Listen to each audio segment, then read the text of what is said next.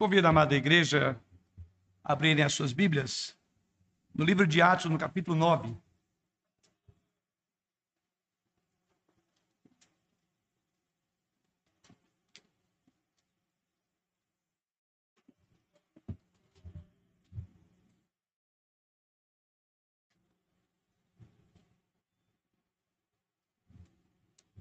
Livro de Atos, no capítulo 9, convido os irmãos a olharem para o texto a partir do versículo de número 20.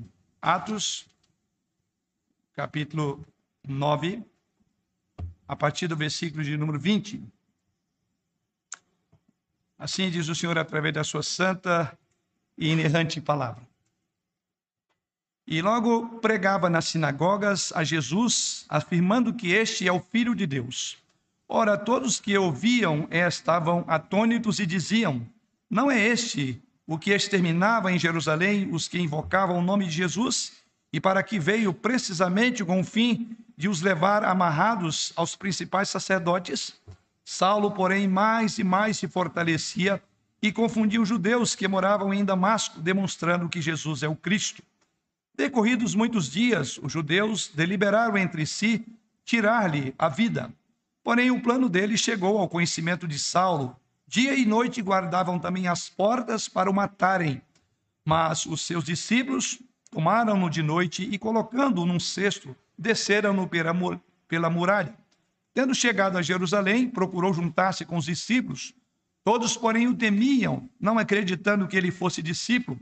Mas Barnabé, tomando-o consigo, levou aos apóstolos e contou-lhes como ele vira o Senhor no caminho e que este lhe falara, e como em Damasco pregara ousadamente em nome de Jesus.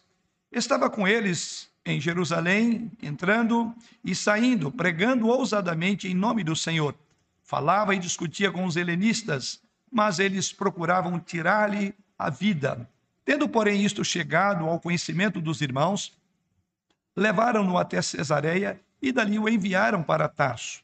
A igreja, na verdade, tinha paz por toda a Judéia, Galiléia e Samaria, edificando-se e caminhando no temor do Senhor e no conforto do Espírito Santo, crescia em número.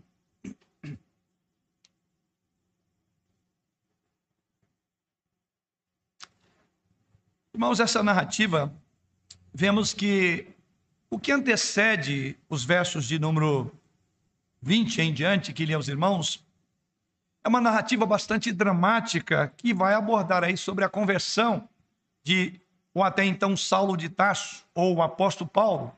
E nesta passagem, Lucas é, passa a contar sobre seus esforços iniciais em servir ao Senhor Jesus Cristo. Lucas, na verdade, quer que vejamos que a conversão de Saulo para Paulo, depois muda o nome dele, foi de fato uma conversão genuína. Esse é um aspecto muito importante que trata o texto.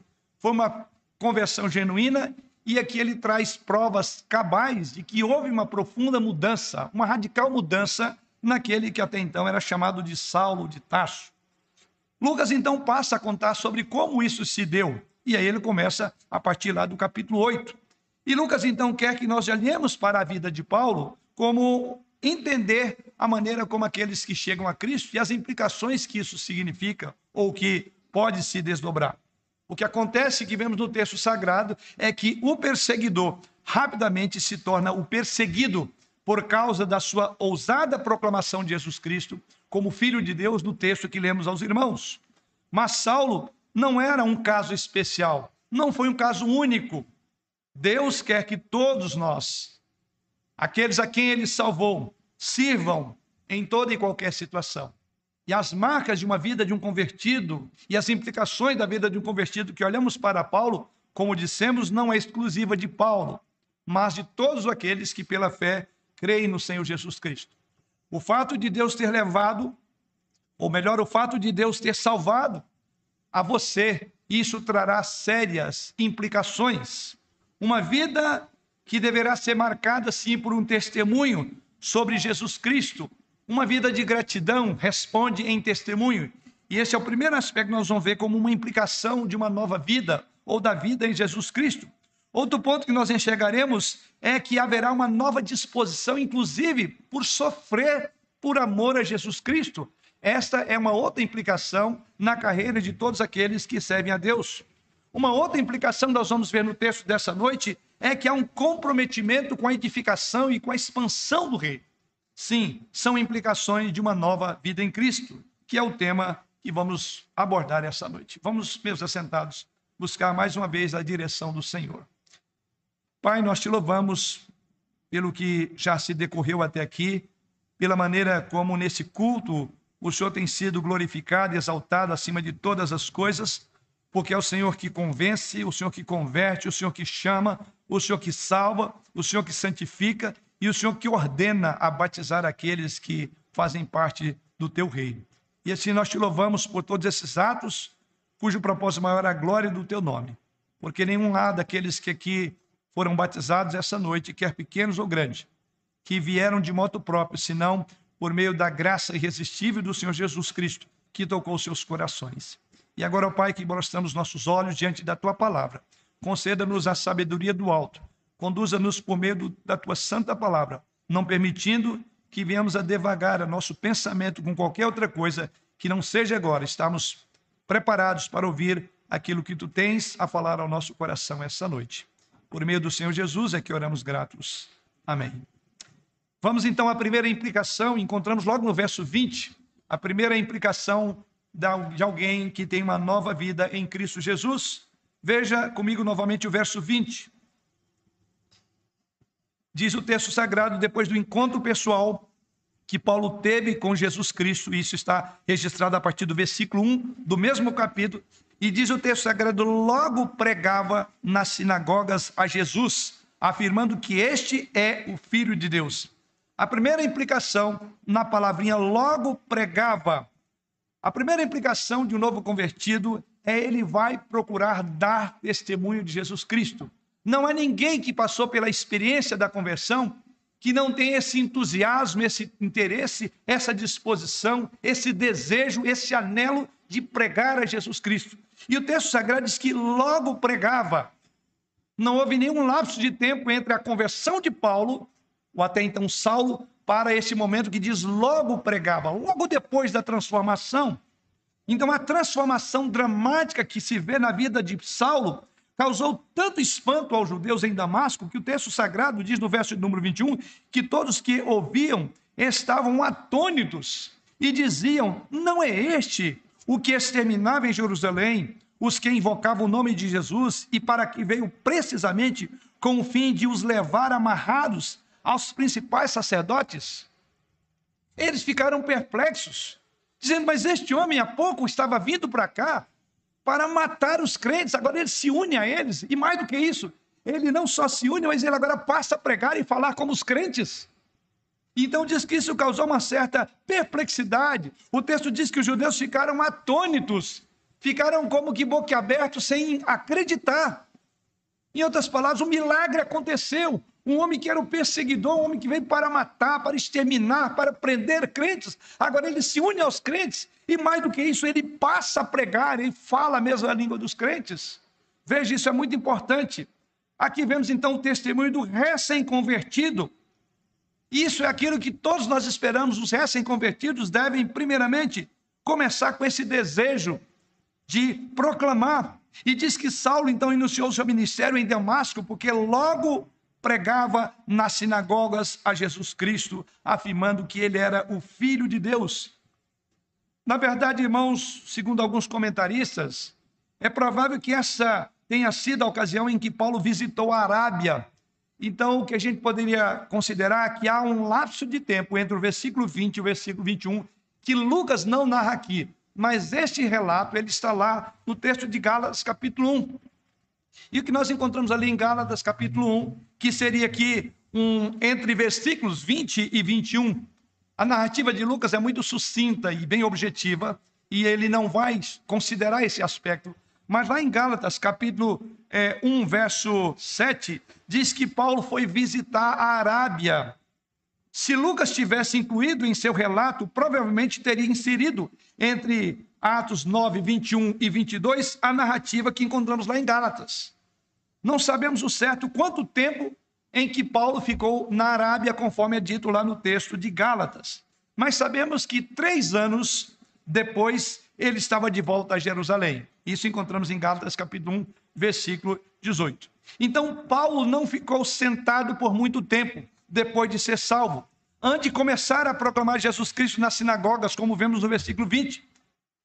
E o texto é muito claro em dizer: logo pregava esse é um aspecto muito curioso no texto, e principalmente para a vida daqueles que abraçam a fé em Jesus Cristo. Paulo poderia ter pensado: bem, eu sou novo nesse ambiente.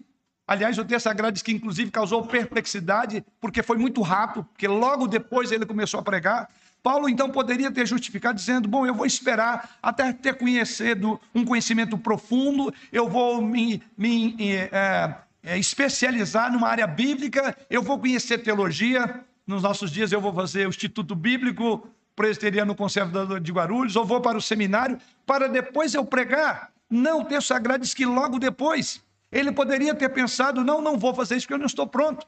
Paulo também poderia ter pensado assim: eu vou parecer tolo, afinal eu vim para aqui prender seguidores de Jesus Cristo, e o que, que as pessoas vão pensar de mim? Ah, esse cara é um cara instável, né? é um cara em que eu não vou acreditar. Ainda há pouco ele perseguia a igreja, então esse é um indivíduo. Paulo poderia ter justificado, falando: eu vou aguardar um tempo para que não cause estranheza, senão eles nem vão acreditar em mim. Como ele muda da água para o vinho, em outras palavras. Sim, Paulo também poderia ter pensado: olha, ah, Damasco não é o meu lar. Ele estava aqui em Damasco. Ele poderia ter dito: Damasco não é o meu lar. Estou apenas visitando aqui temporariamente. Você quer saber? Eu vou esperar até voltar para casa. E ali eu quero começar o meu ministério. Não. O texto sagrado diz que Paulo não inventou nenhuma desculpa. Nós estamos colocando hipoteticamente que qualquer uma dessas desculpas seriam plausíveis. Mas Paulo não fez isso. O texto sagrado diz que ele logo pregava Paulo não entendeu, na verdade, tudo desde o começo, sabia de todas as coisas, mas ele tinha um coração pronto a pregar. E o texto sagrado, no versículo 22, diz que ele se fortalecia mais e mais. É possível que até um rabino de uma das sinagogas chegasse a ele e falasse: Você não está bem enfronhado deste assunto? Não, o texto sagrado diz que logo pregava nas sinagogas. Porque a primeira implicação de uma vida nova em Jesus Cristo é o desejo de pregar Jesus Cristo. Aliás, essa é uma experiência que aqueles mais maduros de vida cristã percebem. Os novos convertidos, como eles chegam com tanto entusiasmo, querem converter, converter o mundo inteiro. Se brincar, vão querer converter muitos crentes da própria igreja a um entusiasmo, que acabam vivendo uma vida muitas vezes com nem tanto entusiasmo assim. Então, vem com gás, como a gente costuma dizer, porque isso se vê na vida de Paulo, porque logo Paulo pregava. Então eu queria que você avaliasse a sua vida. Você tem esta marca, essa implicação de que você é uma nova vida em Cristo. Você tem desejo de pregar. Não apenas esses irmãos que aqui chegaram, e até alguns já de carreira cristã de um, algum tempo desses irmãos que estavam aqui à frente. Mas a minha pergunta é: e você? Porque este logo depois implica em comprometimento direto com o Senhor Jesus. E esse comprometimento não termina. Porque Paulo vai pregar não só logo depois, conforme diz o texto, mas Paulo vai chegar a Roma e ali será decapitado, porque ele não deixou mais de pregar e falar de Jesus Cristo. Então, esta é uma implicação de uma nova vida em Cristo. É o desejo profundo de tornar Cristo conhecido das pessoas. Você não precisa ser um catedrático para sair por aí pregando. E o exemplo de Paulo é um exemplo clássico para diríamos até para tirar desculpa daqueles que dizem eu preciso conhecer mais a Bíblia para pregar. Não. Comece a testemunhar daquilo que Cristo fez. O texto sagrado diz que ele começou a proclamar Jesus Cristo como sendo o Filho de Deus. Aqui está a grande mensagem que todo crente sabe, que eu diria que é catedrático em pregá-la: Jesus Cristo e esse crucificado. Veja que foi exatamente isso que Paulo fez, quando no texto sagrado diz no finalzinho do verso 20, que ele afirmava que este é o Filho de Deus. Então ele está afirmando a deidade de Jesus Cristo. Ele não era um homem qualquer, mas ele era o Filho de Deus. Ou seja, Paulo teve o conhecimento salvífico de que Cristo não era um homem qualquer, ele era o Filho de Deus. E todos aqueles que pela fé vêm a Jesus Cristo têm esse conhecimento. Aliás, essa é uma pergunta muito importante, inclusive quando entrevistamos irmãos que pretendem fazer a sua pública profissão de fé é quem é Jesus para você? E essa linguagem eu creio que todos os crentes falam a mesma linguagem. Alguns podem até dizer que Jesus foi alguém que veio para pregar o bem, para pregar o amor, ensinar da bondade. Não há dúvida que Jesus também fez isso. Mas esse não é o conceito de alguém que tem Jesus como seu Senhor e Salvador. Para aqueles que têm Jesus como seu Senhor e Salvador, afirmam que Jesus é o Filho de Deus. Então aqui está a primeira implicação. Paulo, nesse particular, Paulo tinha uma grande vantagem sobre muitos crentes, porque Paulo, ainda que recém-chegado, ele conhecia as escrituras já do Antigo Testamento e ele sabia que aquele Cristo proferido, prometido nas profecias veterotestamentárias, era aquele Cristo com o qual ele teve encontro a caminho de Damasco. Essa implicação é uma das marcas características do povo de Deus. A implicação de servir a Cristo, uma nova vida em Cristo, implica em comprometimento em dar testemunho de Jesus Cristo. Mas não para por aí. Verso 23, veja o que diz. 23, 24 e 26 diz assim a palavra do Senhor. Decorrido muitos dias, os judeus deliberaram entre si tirar-lhes a vida. Porém, o plano deles chegou ao conhecimento de Saulo. Dia e noite guardavam também as portas para o matarem. Verso 26. Tendo chegado a Jerusalém, procurou juntar-se com os discípulos. Todos, porém, o temiam, não acreditando que ele fosse discípulo. A segunda implicação de seguir a Cristo, a segunda implicação de uma vida nova, de uma vida transformada, é que você colocando-se ao lado de Jesus Cristo pode marcar. Você deve estar preparado para enfrentar oposição, você deve estar preparado para enfrentar rejeição. Não há caminho neutro na vida cristã. Jesus Cristo mesmo afirmou: Se perseguiram a mim, perseguirão a vós outros. No mundo tereis aflição. Tende bom ânimo, eu venci o mundo. Então veja que esta é uma segurança, é uma garantia. Você já leva para casa esse carimbo. Você será perseguido, você será injuriado por amor a Jesus Cristo. Vida cristã não é vida fácil. Vida cristã, uma vida de compromisso, implica necessariamente encontrar oposição. Mas o curioso é exatamente que nós olhamos a oposição vem dos dois lados. Frequentemente, os novos convertidos pensam de forma, eu diria que até ingênua, que uma vez que Deus os ama, ele os protegerá de todas as provações e de todas as dificuldades. Aliás, inclusive há um tipo de evangeliquez no nosso país que promete. Vida com Deus é vida, vida fácil, vida mansa, vida tranquila, vida em que você ordena e Deus é um como um servidor seu e vai te dar tudo que você quer. Mas esse não é o evangelho de Jesus Cristo. Mesmo uma leitura casual da Bíblia mostrará que não é bem assim. Aliás, as afirmações de Jesus Cristo sempre foram claras quanto a isto. Se me perseguiram, disse ele, perseguirão a vós outros. No mundo tereis aflições, diz o Senhor Jesus Cristo. Então esteja preparado para enfrentar oposição. Mas é curioso, nos versos 21, verso 23 e 24, os irmãos vão ver que, primeiramente, vinha uma oposição que veio daqueles que estavam fora da igreja. Diz o texto sagrado, decorrido muitos dias, os judeus deliberaram entre si tirar-lhe a vida. Porém, o plano deles chegou ao conhecimento de Saulo. Dia e noite guardavam também as portas para o matarem. Então, a vida cristã implica que você vai enfrentar oposição fora da igreja, daqueles que não temem ao Senhor. E aqui nós encontramos exatamente fora da igreja. O texto sagrado diz aí que Paulo ao voltar para Damasco, Saulo então começa a testemunhar novamente, e aí aquele lapso de tempo, conforme nós falamos, e os judeus, diz o texto aqui, tentam é, calá-lo. Os apóstolos, então o apóstolo começa agora a sentir uma profunda pressão, e então há uma perseguição. E agora aquele que diríamos que saiu à caça, né, agora ele passa a ser motivo, ele é caçado, por assim dizer, Aliás, porque a expressão que Lucas usa para descrever a maneira como Paulo se jogava contra a igreja era como de um animal bufando sobre uma presa, como um leão bufando sobre a sua presa antes de degolá-la. É mais ou menos essa figura que Paulo disse que ele causava uma profunda ameaça, ameaças que pairavam sobre a igreja. Por vida deste mesmo homem. O texto sagrado agora diz que ele passa a ser um homem perseguido por amar e por pregar Jesus Cristo. E o texto sagrado diz no verso de número 22 que eles ficaram atônitos. A princípio, quando Paulo começou a proclamar Jesus Cristo como Filho de Deus, no verso 21, eles se perguntaram se era o caso de ter uma identidade trocada. Afinal de contas, quem é esse homem? Mas quando ele continuou, depois que ele vai para a Arábia, e ele agora volta, diz o texto sagrado que a sua paciência esgotou, e eles agora procuram matá-lo. Em outras palavras, oposição fora da igreja.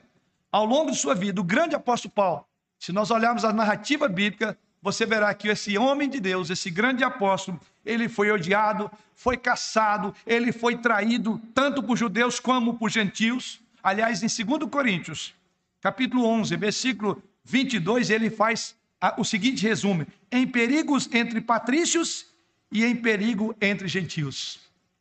Paulo não tinha sossego, nem dentro de casa, nem fora de casa. E ele resume a sua vida dizendo: Eu vivi em perigo entre os meus próprios contemporâneos, os meus próprios patrícios, como também entre os gentios.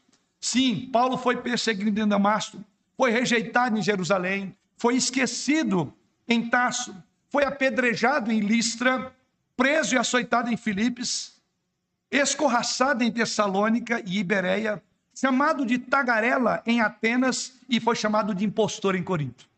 Essa era a marca, esse era o carimbo que era deixado em Paulo quando saía para pregar o evangelho. Então, quando você lê a narrativa de Lucas no livro de Atos, você verá a oposição e a perseguição cresce em relação a este homem de Deus, até este homem ser levado como prisioneiro em Roma, onde mais tarde foi decapitado. Essa foi a trajetória de um homem que decidiu proclamar a Jesus Cristo. Todavia, este mesmo homem considerou um grande privilégio poder sofrer por amor a Jesus Cristo.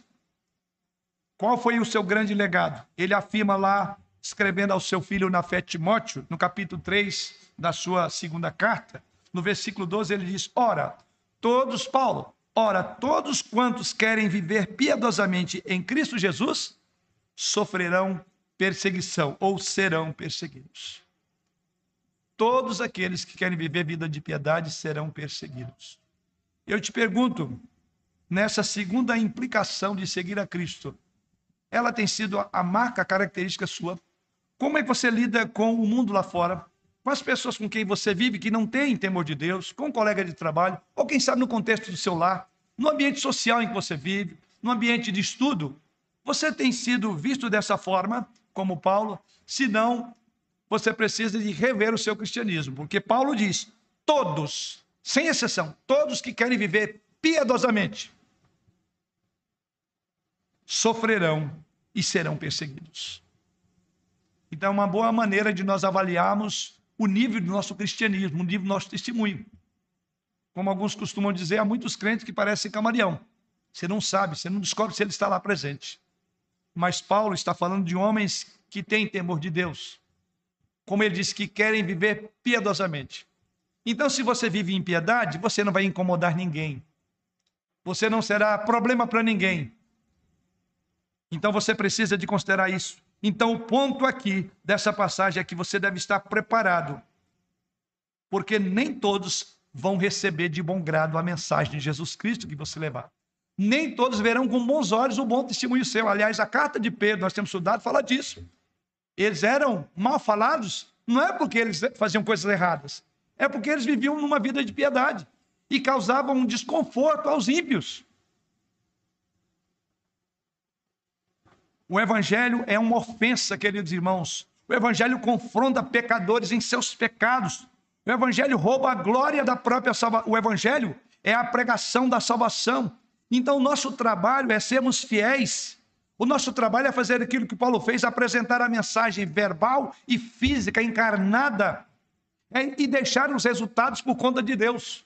Então, pense nisso: o seu propósito é ser fiel a Deus, pregar fielmente, testemunhar fielmente. Quanto às implicações disso, não cabe a você. Até mesmo porque, se você pensar na implicação de ver impiedade hoje, você vai desistir de ser fiel. Então, o nosso dever, o nosso papel é sermos fiéis no nosso testemunho. E deixe as implicações da nossa fidelidade por conta de Deus. Porque, por certo, Deus estará te confortando em momentos difíceis. Então você pensa nisso. Paulo encontra oposição fora. Assim como todo verdadeiro crente, o ambiente em que ele vive, se ele viver piedosamente, ele causará um desconforto naqueles que querem viver de forma ímpia. É a luz.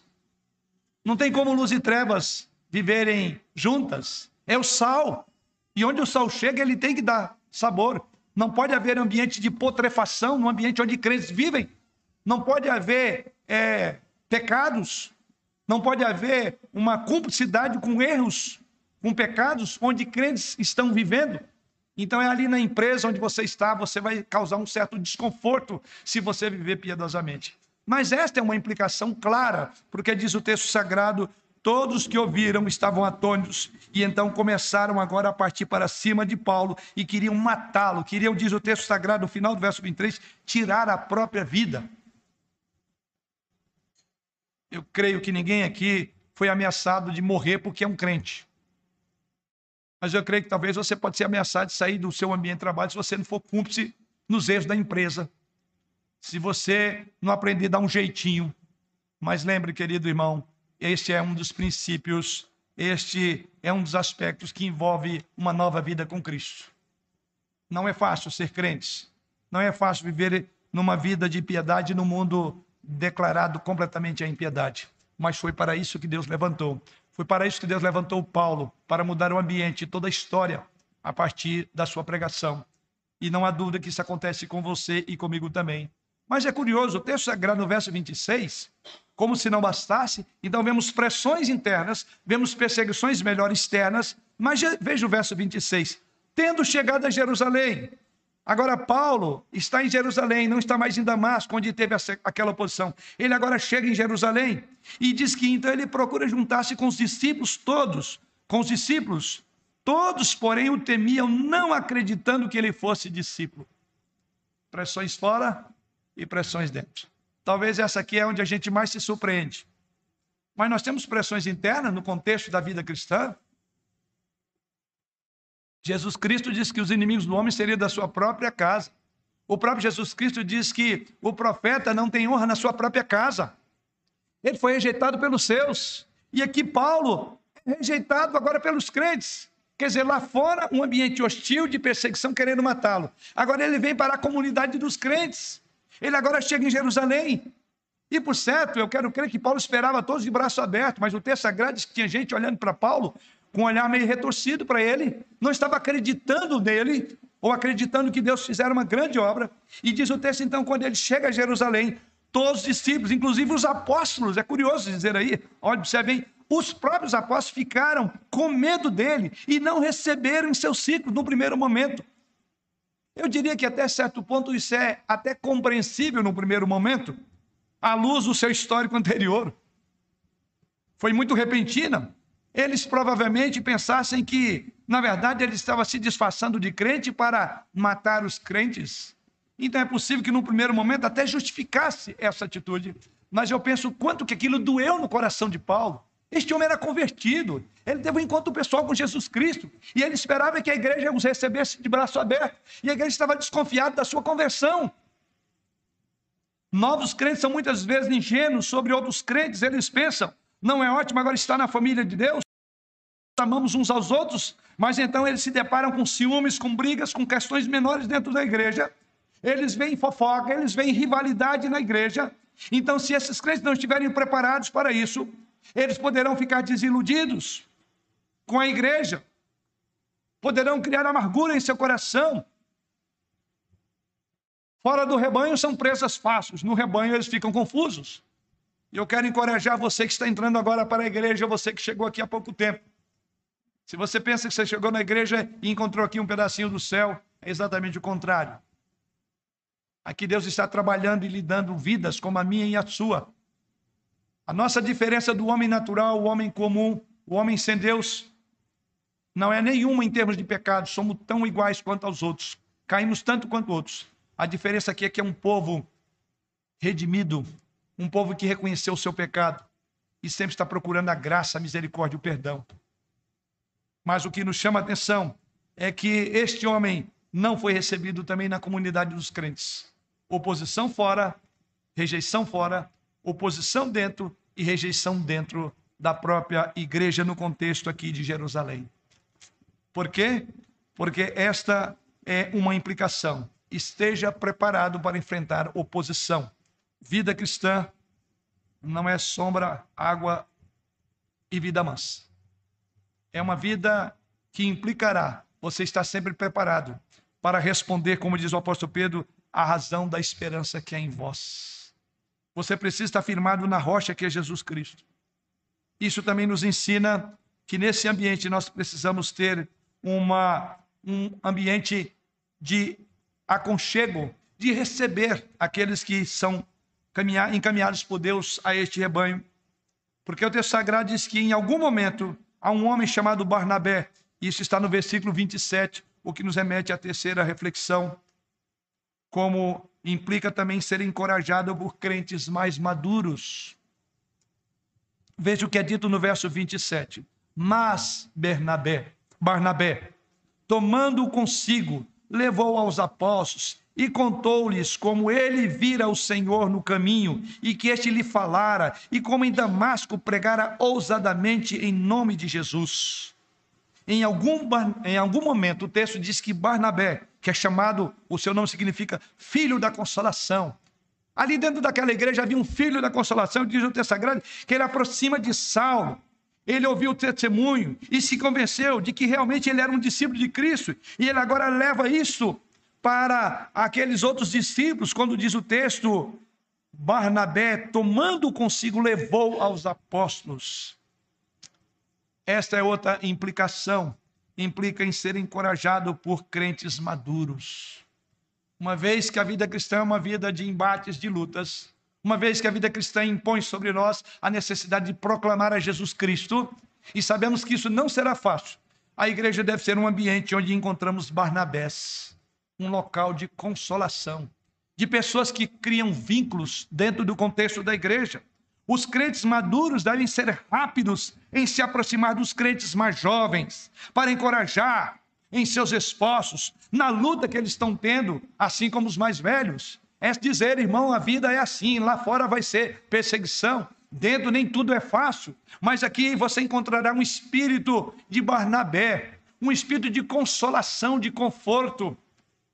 Bons e velhos Barnabés precisamos ser nós, os crentes mais maduros, que recebe os mais novos dentro da comunhão.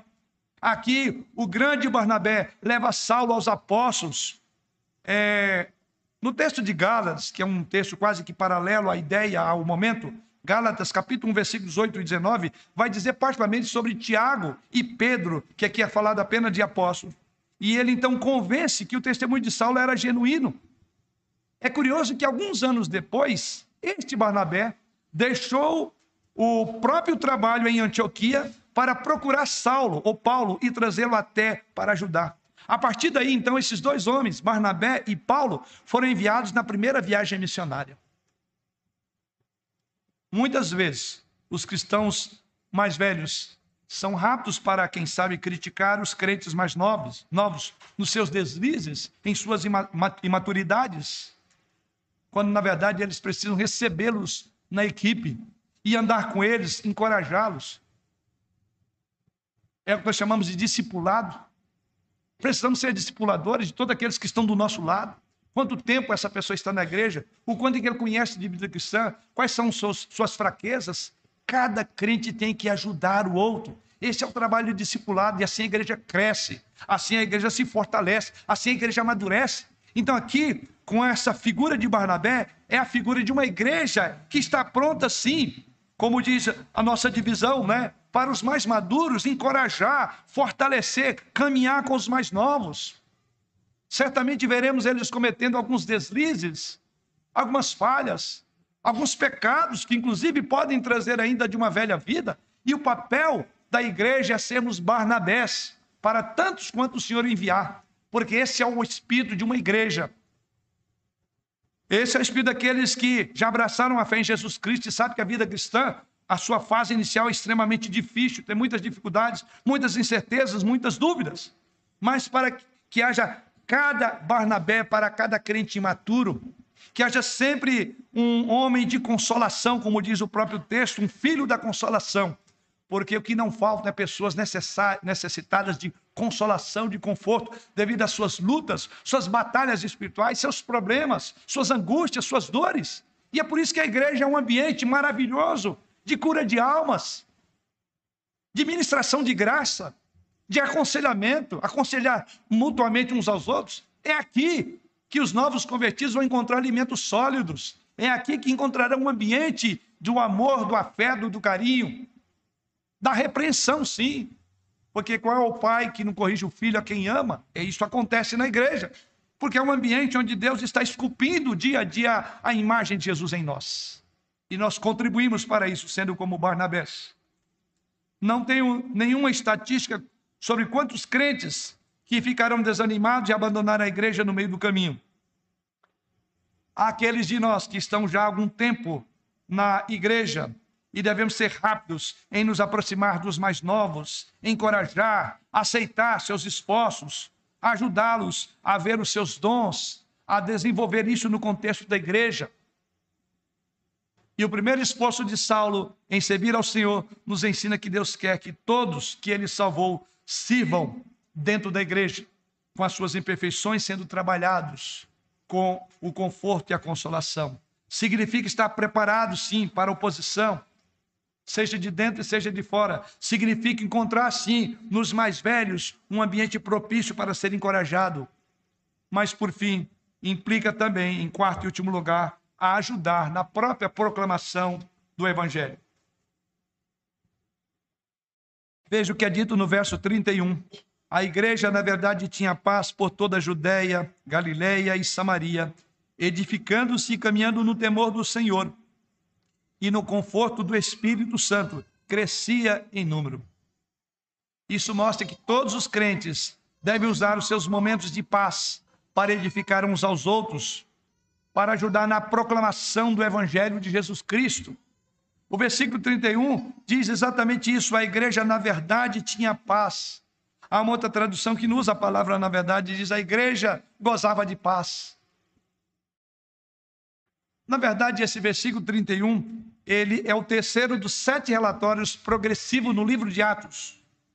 Você encontrará o primeiro relatório, se você quiser anotar, você pode pesquisar em casa. Esse, como nós falamos, é o terceiro relatório, porque o primeiro relatório do progresso da igreja está no capítulo 2, versículo 47. Depois você encontrará no capítulo 6, versículo 7. Depois no versículo 12, capítulo 12, versículo 24. Capítulo 16, versículo 5. Capítulo 19, que é o nosso caso, versículo 20. Capítulo 28, verso 30 e 31. Isso aqui nós entendemos como progresso, um relatório é, são sete relatórios do como a igreja progredia. E aqui nós nos encontramos no terceiro desses sete relatórios. E esse relatório, como os irmãos viram, é um resumo do que se diz aqui. E o que nós vemos nesse relatório, versículo 31, mostra a igreja não apenas em Jerusalém, mas agora a igreja espalhada por toda a Judéia, Galiléia e Samaria. E diz que a igreja que estava situada em toda essa região, ela desfrutava de um período de descanso daquela perseguição, que inclusive viera através de Paulo, como o principal perseguidor da igreja. Então, o versículo 31 mostra que a igreja agora estava unida. As diferentes igrejas espalhadas por toda a Palestina tinham um único propósito: levar o evangelho de Jesus Cristo. E o verso 31, então, é uma frase comumente usada para indicar a transição ou retomada da narrativa anterior.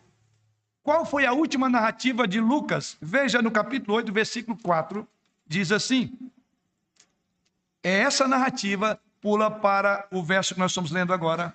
Então, olhe lá comigo para o capítulo 8, verso 4. A última narrativa foi assim, verso de número 4.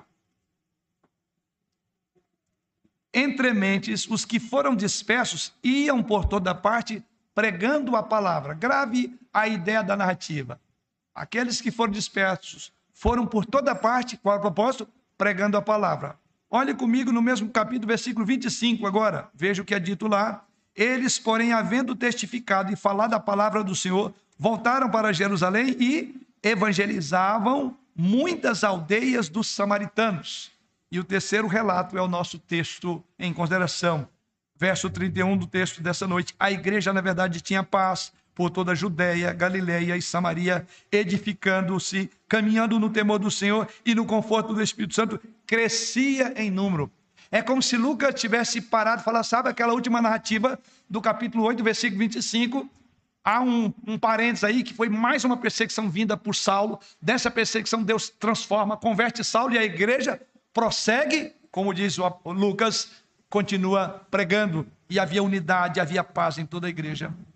Não temos dúvida que esse foi um momento especial, quando a igreja desfrutou de tempo de paz.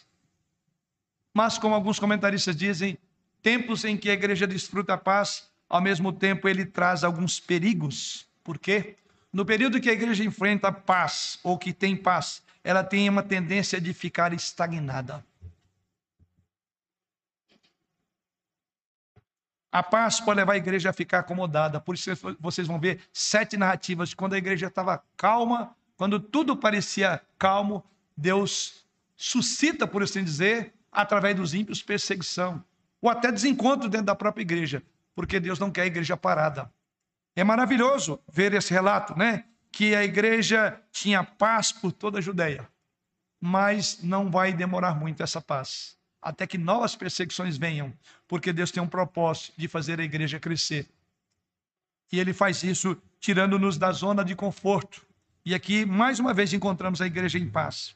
Nessas ocasiões, nós devemos estar conscientes de que a igreja sempre passará por momentos de paz, como também de tribulação.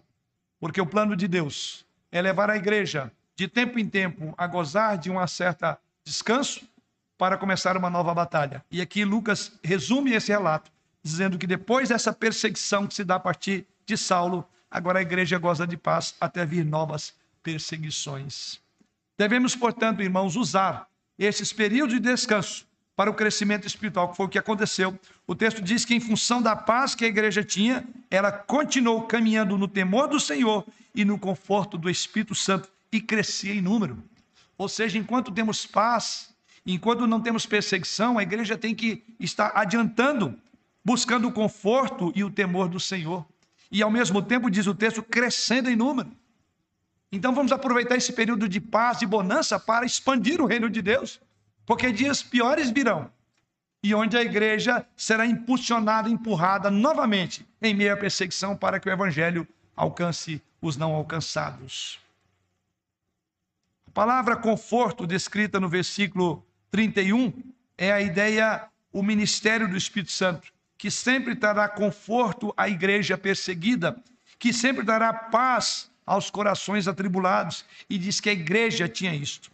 Lucas também observa que a igreja continuou a crescer. Esse é outro ponto importante, porque devemos usar o tempo de paz para a igreja crescer. Não esperemos vir perseguição, não esperemos ser maltratados para fazer alguma coisa, mas é usado o período de bonança para que a igreja, para que o reino de Deus progrida e que o evangelho alcance aqueles que ainda não conhecem a Jesus Cristo. Sim, temos diante de nós as implicações de uma nova vida em Cristo. Como vimos, a primeira implicação é de que uma nova vida em Cristo implica necessariamente, no dizer do texto sagrado, logo passar a proclamar a Jesus Cristo de bom e alto som.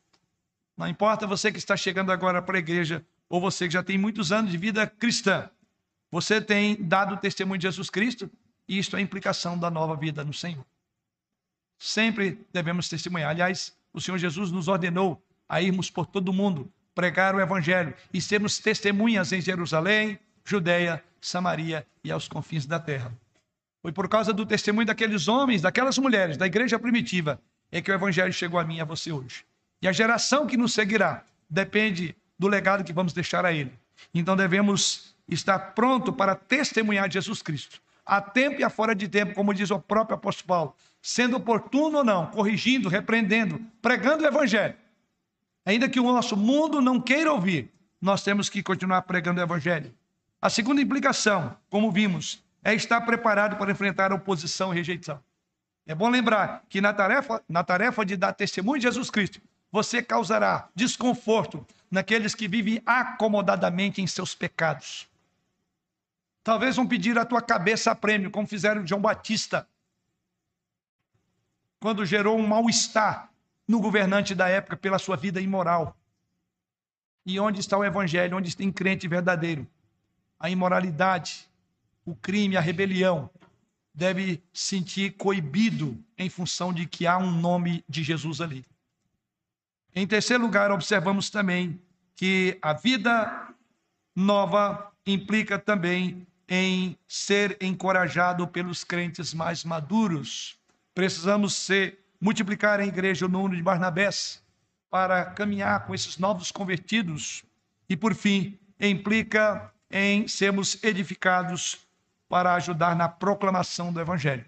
Somando todos aqueles que chegam agora para a igreja e aqueles que aqui estão, o nosso trabalho não é outro senão pregar a Cristo e esse crucificado em todo e qualquer momento, em todo e qualquer lugar.